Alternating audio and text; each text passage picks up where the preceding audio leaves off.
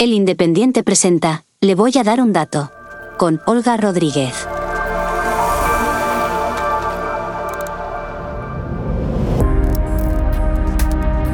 Bienvenidos, soy Olga Rodríguez y esto es Le voy a dar un dato, el podcast de economía del Independiente. En este episodio me gustaría dar las gracias a nuestros suscriptores, aquellos que no se pierden ni un episodio de este podcast. Recuerden que estamos en todas sus plataformas favoritas y si todavía no lo han hecho, pues suscríbanse, que se lo agradecemos mucho. Y volviendo a la materia económica. Hoy volvemos a hablar de vivienda, como hicimos con Javier Sánchez de My Investor en un episodio pasado. Nos vamos a centrar en el Euribor, el índice al que están indexadas la amplia mayoría de hipotecas en nuestro país. Si ha encontrado el hogar de sus sueños y está buscando opciones de financiación, quédese, porque este episodio le interesa. Le voy a dar un dato. El Euribor se mantiene por encima del 4% desde el verano. Las subidas de los tipos de interés del Banco Central Europeo han impulsado al alza el índice y las decisiones que se tomen en Frankfurt, donde está la sede de esta institución, van a repercutir en cómo de caras van a ser las hipotecas en los próximos años. Para ver qué opciones tiene si quiere usted firmar una hipoteca en breve y si se esperan más subidas de los tipos, tenemos con nosotros a Patricia Suárez, presidenta de Asufin, la Asociación de Usuarios Financieros. Hola Patricia, gracias por querer participar en nuestro podcast. Nada, un placer. Pues bueno, yo sé que es un ejercicio un poco complejo y que justo estamos ahí a la expectativa, estamos grabando el podcast en un momento en el que estamos también pendientes de qué pasa en la próxima reunión del BCE, pero ¿qué previsiones tenéis para el Euribor desde a su fin? Desde el Banco Central Europeo lo que se quiere es controlar los tipos. Ahora mismo la última subida de septiembre eh, llegó al 4,5% y ahora nos avisan que de momento no va a subir, que vamos a estar durante un tiempo en ese 4,5%, que eso luego obviamente impacta en el Euribor, que se pone, ahora mismo está un poquito por debajo, pero puede llegar a superar ese, ese número. La situación es que mm, la mayoría de los analistas dicen que el año que viene empezará a bajar, no tan rápido como ha subido, esto es lo importante, no va a bajar tan rápido como ha subido, punto número uno. Y punto número dos, dependerá muchísimo del control de la inflación. Cuando parecía que lo íbamos a controlar, pues la situación geopolítica se ha vuelto a complicar. Esto va a suponer eh, una subida también de, las, eh, de la energía, del coste de la, de la, vida y probablemente estemos en tipos altos mucho más tiempo de lo que esperábamos. Entonces, eh, el Euribor puede que empiece a bajar el año que viene. Tenemos ese horizonte ahí. Como dices, depende de muchas cosas, pero ¿podemos ver esas primeras bajadas en 2024? Pues mira, justo hace un mes te diría que en el primer trimestre podríamos ver bajadas, pero que ahora con la situación en, en Medio Oriente pues probablemente lo que tengamos es una meseta prolongada y las bajadas no las empecemos a ver hasta ya el verano de 2024. Estas subidas están perjudicando a los clientes que habían firmado una hipoteca tipo variable. ¿Qué están haciendo los bancos para intentar que ese aumento de las cuotas no sea un problema para sus clientes? Bueno, hay dos vías. Por un lado, tenemos que decir que todas las personas o una gran parte de las personas que firmaron en los últimos cinco o seis años sí que están a tipo fijo, porque estábamos en un escenario de tipos negativos, los bancos ofrecían hipotecas a tipo fijo muy competitivas, del 1, del 1,5%, y por tanto teníamos una cuota de mercado pues que llegaba casi al 70% de hipotecas a tipo fijo. Sin embargo, el problema son las anteriores, son las que se firmaron en 2011, 2015, 2017, más o menos que ahí sí que estamos hablando de que el 80-90% de las hipotecas están a tipo variable. Y estas personas hay muchas que están aguantando el tirón y hay otras que en los últimos meses eh, han optado por cambiar su hipoteca a tipo fijo. ¿Cuál es el problema? Que han cambiado, en mi opinión, muchas de ellas en un momento ya tardío. Eh, estamos hablando que han cambiado a tipos fijos del 3%, incluso del 3,5% hemos llegado a ver, que es, es un tipo caro, aunque ahora esté por debajo del Euribor, es un tipo caro. Tenemos que pensar que una hipoteca es a largo plazo, son 10, 20, 30 años, dependiendo de lo que nos quede y es caro. Las personas que no hayan podido llegar a fin de mes y que lo estén pasando mal, se han podido acoger durante este año, hasta diciembre de este año, a distintas medidas como son carencias, congelaciones de cuotas, eh, pagar solamente, las carencias es pagar solamente intereses y no capital. Pero ojo, estas medidas que son el, el Código de Buenas Prácticas Bancarias, el último que se firmó el año pasado, se suponía que iban a impactar en un millón de personas y según las cifras del Banco de España no está llegando ni siquiera a unas 50.000 personas. ¿no? Mm, Entonces, mm, podríamos decir que no está funcionando ese código. Pues mira, no sabemos si es que no está funcionando efectivamente o bien que las familias están pudiendo pagar, que la morosidad no está subiendo y que no les hace falta, que esa es la otra opción. Yo tengo que decir aquí que si esta es la opción, pues eh, bienvenido sea. Es verdad que los bancos, después de la crisis financiera tan terrible que vivimos a partir del 2008-2009, han hecho, creo, muchísimo mejor su trabajo. Ya las, eh, eh, había varios elementos que hacían que la hipoteca fuera una verdadera trampa que ha cambiado radicalmente. Por ejemplo, la tasación. La tasación de las casas estaba muchas veces eh, por encima del valor real. Esto ya no sucede. La evaluación de la solvencia de la persona o, las personas que fueran a tomar esa hipoteca, pues también se está haciendo muchísimo mejor, evaluando no solamente los ingresos que tienen, sino las deudas globales que pueden tener y, lógicamente, comparado con la garantía que es la propia casa.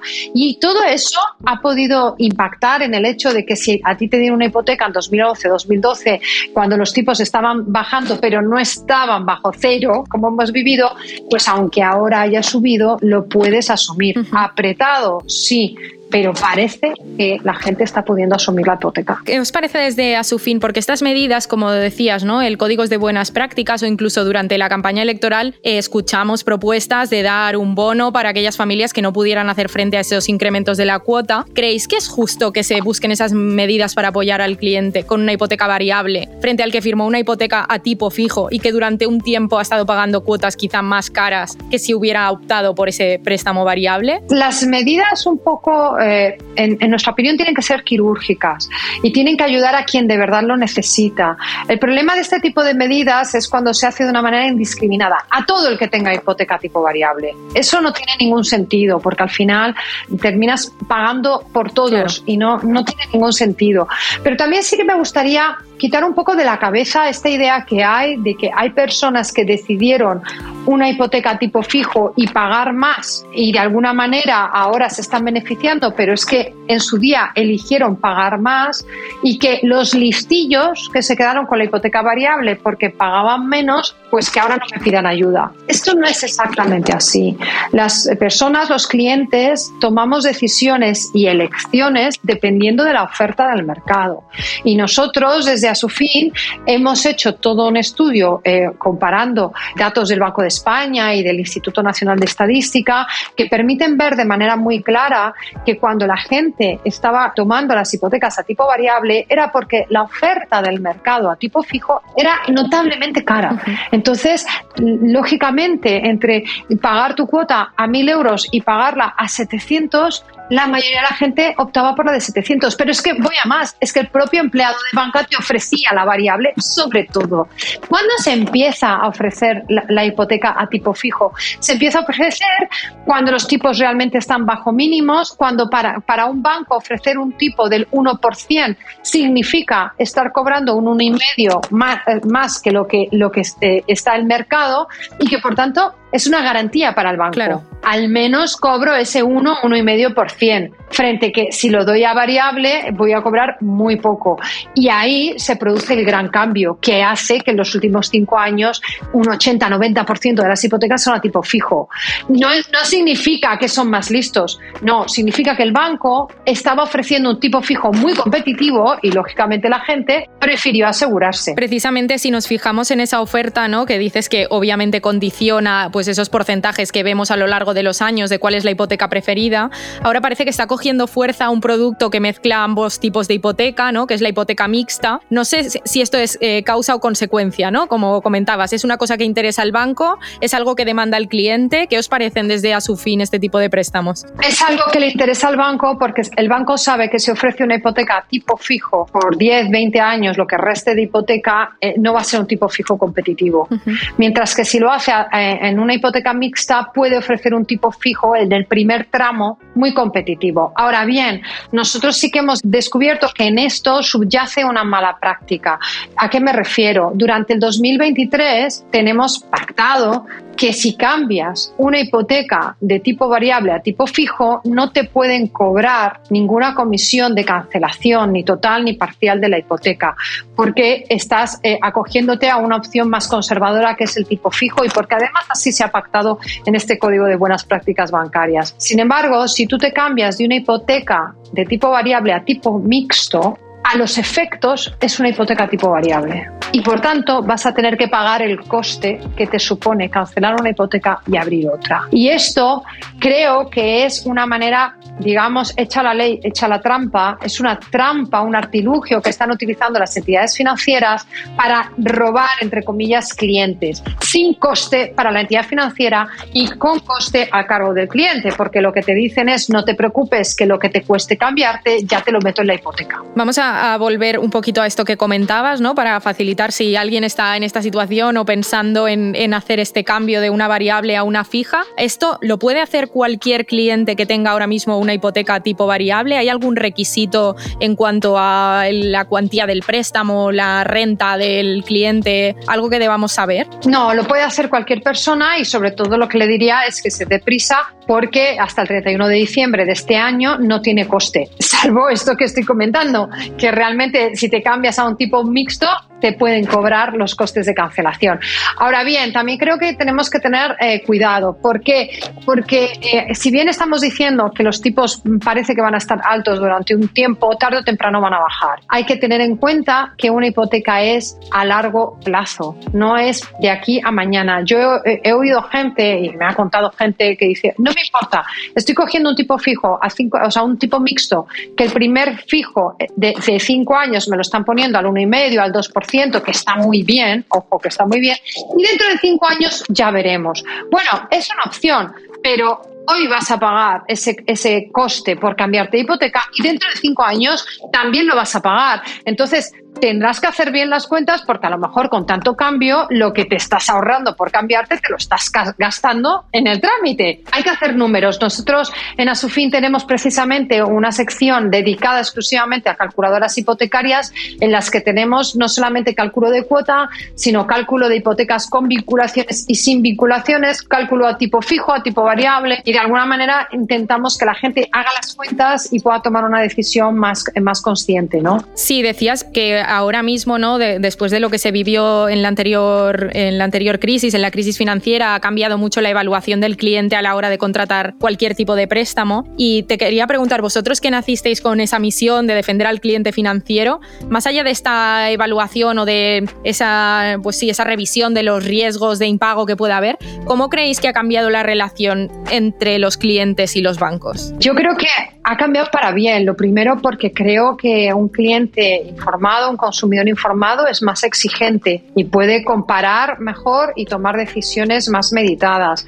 Además, los bancos también saben que tienen enfrente a un cliente que sabe un poco más y que por tanto eh, no, no le pueden dar gato por liebre. Yo a veces me siento, y perdona que traiga esta imagen, es un poco como el tema del feminismo, ¿no? ¿Sabes? Estos hombres machistas que muchas veces dicen, ay, es que ya no sé cómo tratar a una mujer. Bueno, pues yo creo que, que un banco que te dice, es que ya no vamos a saber eh, tratar a un cliente, ya no vamos a dar hipotecas, ya no vamos a dar créditos, pues es que a lo mejor se lo tiene que revisar, porque lo que tiene que hacer es tratar a su cliente con respeto e informarle con total transparencia y además cumplir con la ley. No es tan difícil. Y yo creo que hay muchos bancos que ya lo están haciendo. En este cambio de la relación, la digitalización sin duda ha jugado un, un papel clave, ¿no? Hemos visto esas iniciativas pues, de personas mayores que creen que no se les atiende con suficiente mimo o con suficiente información a la hora de, acudir a un banco. En este sentido, ¿creéis que los neobancos son una opción para todo el mundo? Sí, a ver, no para todo el mundo para todo el mundo que esté digitalizado en primer lugar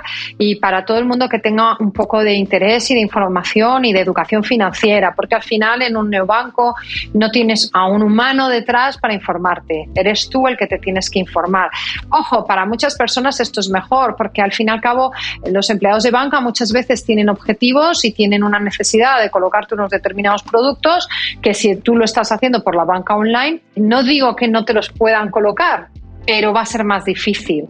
Hay otro tipo de prácticas comerciales, de hecho ya hemos hablado de esto en, algún foro, los, los eh, llamados dark patterns, ¿no? los patrones oscuros que hacen que tú contrates más cosas de las que realmente necesitas. O sea que esto también te puede pasar. Pero es verdad que los neobancos son una opción muy competitiva, en principio más barata que la opción tradicional, pero que no es apto para todas las personas. Hay muchísima gente que no quiere eh, tener que verselas con una máquina, que lo que quiere es tener una persona del otro lado y eso también pues los bancos tendrán que aprovechar esa oportunidad. Pues Patricia, me gustaría cerrar esta entrevista con volviendo al principio a ese dato que dábamos. ¿Es un buen momento para firmar una hipoteca? No, probablemente es uno de los peores momentos en, el sentido de que por un lado es verdad que las casas, los, las viviendas han subido por debajo de la inflación, es decir, han subido, pero no tanto como el coste de la vida, pero ahora mismo la financiación es más cara que hace dos o tres años. Y entonces, realmente ahora es peor momento que hace dos o tres años. Esta es la realidad. Entonces, esperamos si estamos ahí pendientes o estudiando una inversión. Pues eh, dependerá de la situación de cada uno. Eh, también, si lo piensas, vivir de alquiler o vivir eh, en, en propiedad, pues si te puedes permitir vivir en propiedad, es más barato que vivir en alquiler, al menos en lo que respecta a la cuota mensual. Pues Patricia Suárez, presidenta de Asufin, muchísimas gracias por atendernos. Nada, muchas gracias a vosotros. Con la presidenta de Asufin hemos repasado los datos sobre las hipotecas fijas y variables y cuáles son las perspectivas para el Euribor para este año y también para el siguiente. En los próximos episodios de este podcast hablaremos del consumo y de cómo está evolucionando el ahorro después de la pandemia. Si no te quieres perder ningún episodio de Le voy a dar un dato, suscríbete y si ya lo has hecho, déjanos un comentario. Hasta la próxima. Hasta aquí, Le voy a dar un dato. Con Olga Rodríguez. Programa producido por adio.fm.